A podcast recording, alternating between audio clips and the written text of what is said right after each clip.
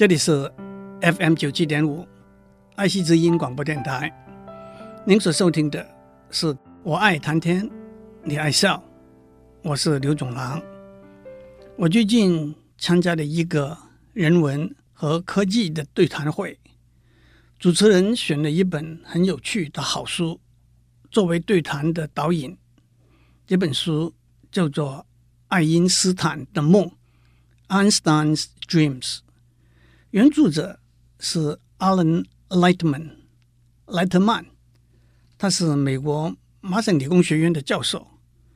中文翻译本的作者是童元芳教授，他是香港中文大学的教授。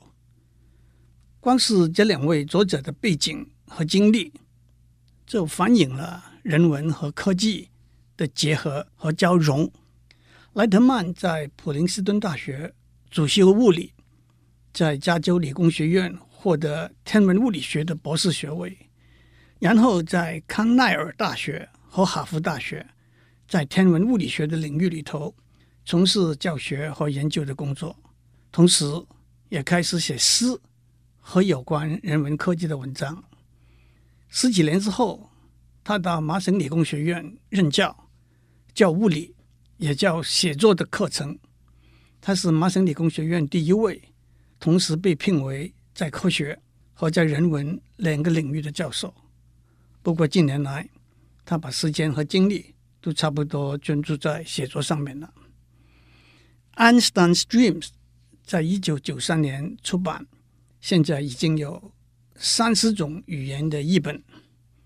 童元芳教授，台大中文系毕业，美国奥利冈大学艺术史硕士，哈佛大学。哲学博士，他是一位有名的散文家、翻译家。他有一本散文集，书名是《水流花径》，副题是《科学和诗的对话》。里头提到许多，包括爱因斯坦、麦克斯韦、杨振宁这些伟大的科学家。他除了翻译了《爱因斯坦的梦》这本书之外，他另外一本译作是情书《爱因斯坦和米利娃》，都反映了他对文学和科学的双重兴趣和体会。童元芳教授的先生是陈之藩教授，他在北洋大学读电机，在英国剑桥大学也是读电机，拿到博士学位。他曾经在美国休斯顿大学、波士顿大学和台湾的成功大学。担任电机系的教授，同时陈之藩教授也是一位有名的散文家。他写的《旅美小简》《剑河倒影》等等，都是流传很广很久的名著。有好几篇他的散文都被收集在中小学国文课本里头。陈之藩教授本身就在科技和人文两个领域里头。驰骋翱翔。陈之藩教授为童元芳教授的译作《爱因斯坦之梦》里头写序，他说：“作者莱特曼在书里头描述爱因斯坦所做的三十个梦，有时是用雕刻的艺术把时间凝成为永恒的实像，有时用图画的艺术把时间。”汇为缤纷的落英，有时用音乐的艺术把时间谱为一曲悠扬的歌，唱来哀乐都不由自主。他也说，童元芳教授一笔的洒脱，造句的清丽，节奏的明快，对仗的自然，使人一开卷就无法释手。安特曼在他的书里头描述了三十个梦。三十个都是以时间为主题的梦。如果时间不再是我们习以为常、一分一秒规律的、无止的往前移动的一个坐标，如果时间可能是一个圆，时间可能是三维的，时间会倒流，时间会凝滞不动，我们所感受到的世界会是怎么样一个世界？莱特曼选择了被称为二十世纪最伟大的科学家爱因斯坦作为这些梦的主人翁。时间是一九零五年，从四月到六月这一段时间，地点是瑞士的白恩城 （Bern）。其实这些梦和爱因斯坦没有直接的关系。莱特曼的选择正呈现了一个物理学家的灵感和幽默感。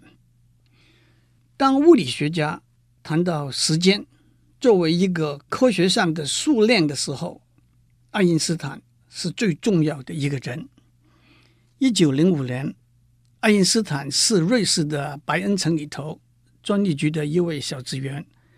他在这一年之内写了四篇物理学里头被认为开天辟地的学术论文。这四篇论文分别是关于光电效应。Photoelectric effect，白朗尼移动 （Brownian motion）、特殊相对论 （Special relativity） 和物质和能量的相等互换 （Matter and energy equivalence）。这四篇论文奠定了近代物理的基础，引进了对时间、空间和质量崭新的看法。物理学界的一个说法是。这里头任何一篇文章，就足以作为一个杰出的物理学家终身的成就。为了纪念爱因斯坦这一连串的论文的贡献，物理学家把一九零五年叫做物理学里头奇异美丽的一年。奇异美丽的一年，在英文是 Miracle Year，在德文是 Wunderjahr。在古典的牛顿力学里头，三维空间和时间被视为四个独立的绝对坐标，每一个坐标都是一根直线的轴。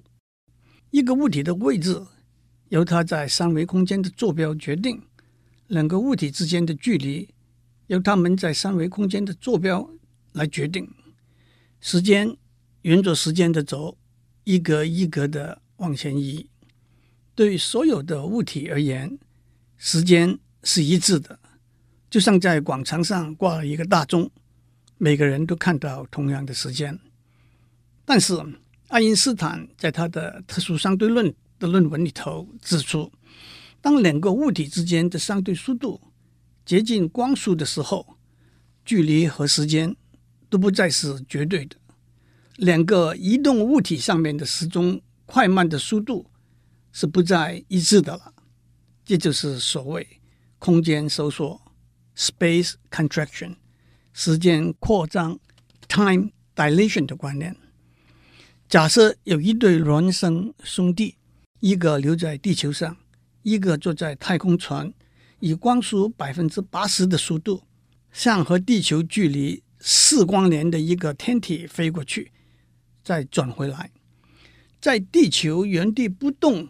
的那个兄弟度过了十年的时间，也就是衰老了十年。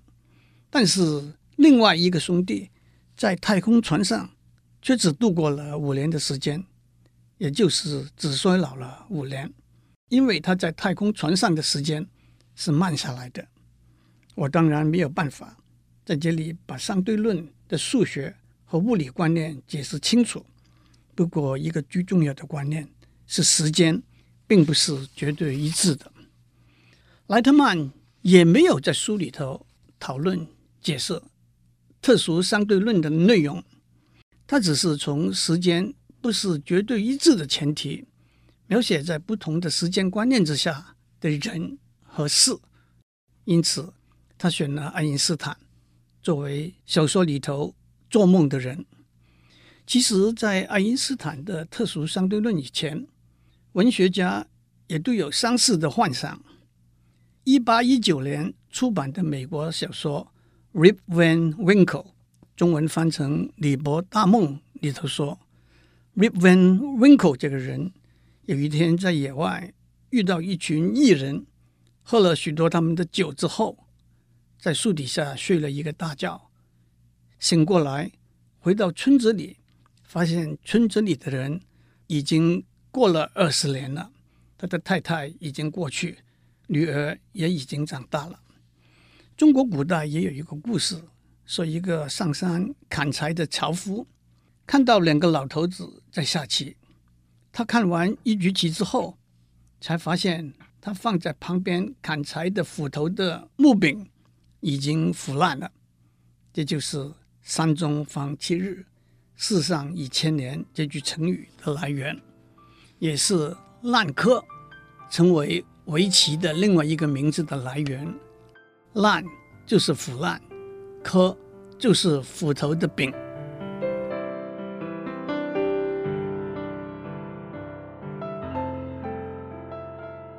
在爱因斯坦的一个梦里头，时间是一个圆，世界完全准确的重复它自己，永不止息。科学家用一根无限长的直线，用一个圆来描写两个不同的时间观念。文学家用奔流到海不复回的大江和深潭里头的漩涡来描写。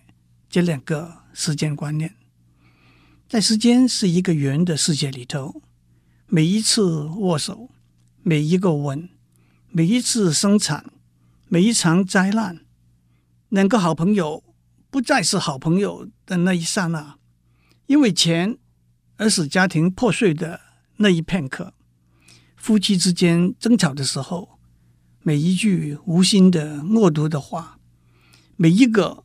因为上司的不公平、同僚的妒忌而失掉的机会，每一个不能信守的诺言，都会一丝不移、一毫不改的重现又重现。爱因斯坦没有告诉我们，在这个世界里头的人知不知道时间是圆的。假如他们不知道的话，他们会像我们一样。珍惜每一刻的甜美和欢愉，但是，假如他们知道的话，他们会不会更加用心，让每一刻变得更甜美、更欢愉？假如他们不知道的话，他们会跟我们一样，为自己丑恶的语言、无理的举动而后悔。但是，假如他们知道的话，他们会不会变得更小心、更谨慎？更体谅、更宽容。当我们看到母亲看着怀里的婴儿时候的慈祥的眼光和微笑；当我们听到政客站在讲台上叫嚣和咆哮的时候，我们会很好奇，他们知不知道时间是圆的？爱因斯坦没有告诉我们时间的圆的直径有多大，圆的直径。可能是大到一个人得活了一辈子，才又重新开始，再活同样的一辈子，又再活同样的一辈子，就像一台影印机，一张又一张的复印输入的原稿，就像一台光碟机，一次又一次的播放转盘上的音乐光碟。您想要复印多少份？您想要反复的听多少次？当然，假如您是一个科技人，您大概还会问：影印机里头的原稿，光碟机里头的光碟是从什么地方来的？杭州的灵隐寺里头有一个泉叫做冷泉，附近有一个山叫做飞来峰。有人写过一副对联：“泉自几时冷起？”风从何处飞来？据说一个有名的文人还修改了这副对联，尝试回答这两个问题。其实问就够了，又何必追问答案呢？时间的圆的直径也可能比较小，一天十二小时的一举一动都会完完整整的重复一次，再一次的倾诉。再一份的温柔，再一回的期待，再一丝的笑容，再发一场脾气，再摔一个跟头，醉了重醉，歌罢又歌，没有遗漏，没有缺失。对我们生活在时间是一根无限长的直线的世界里头的人来说，这可不正是一个清晰、彩色、完整的梦，没有选择的余地，没有逃避的空间，必须照单全收的梦吗？对我们来说，梦往往是朦胧的、褪色的、残缺的。但是，如果我们跳进时间是一个圆的世界里头，朦胧的梦会变得清晰，褪色的梦会显得明艳，残缺的梦会被补缀。我们的选择会是什么呢？在时间是圆的世界里头，梦就像数学那么精准，物理那么具体实在。但是留在时间是一条直线的世界里头，让朦胧的梦依然朦胧，褪色的梦。依然褪色，残缺的梦依旧残缺。有一个似曾相识的梦，何尝不是一个美梦？在爱因斯坦的另外一个梦里头，时间是倒流的。一个软透了、暗褐色的桃子，从垃圾堆里头拿出来，放在桌上，它变红了，再变硬了，装回购物袋里头。送回超市的架上，放回批发商的大盒子里头，用大卡车载回山上，跳上开满粉红桃花的树上。时光在倒流。一个中年男子从斯德哥尔摩的一个礼堂的舞台上走下来，手里拿着奖章。他和瑞典皇家科学院的院长握手。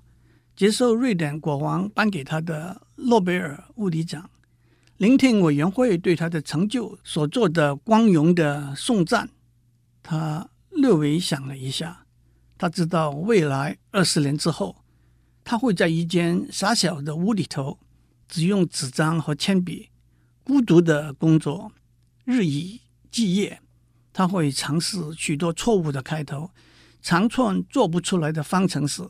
和逻辑的推演塞满了字纸篓，时光在倒流，在时光是倒流的世界里头，腐烂的桃子变成璀璨的桃花，学术的尊荣变成寂寞无名的忍受，贫穷苦读的努力，死亡的哀伤变成出生的喜悦，破碎的婚姻变成花前月下的海誓山盟。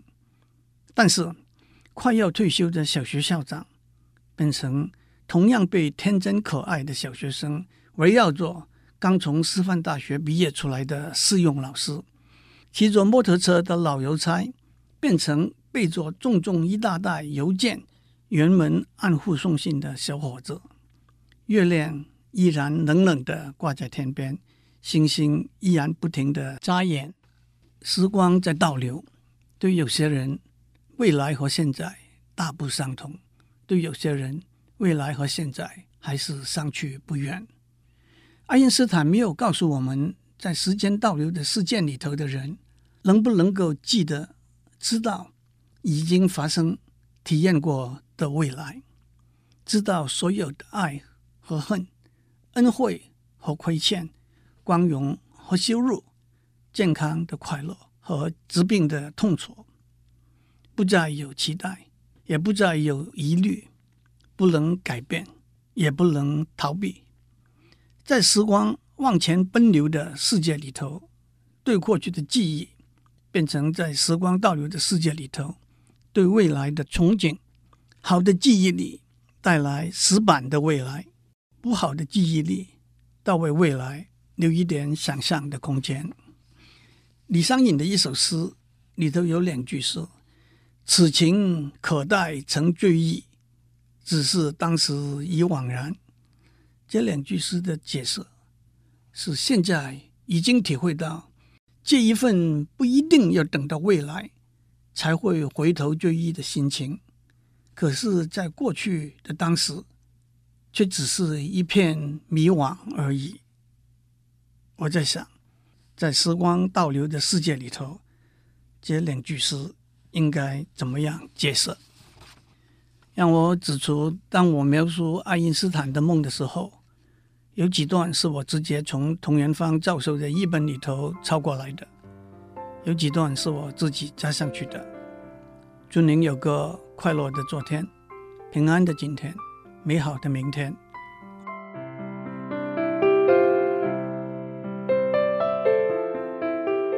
以上内容由台达电子文教基金会赞助播出。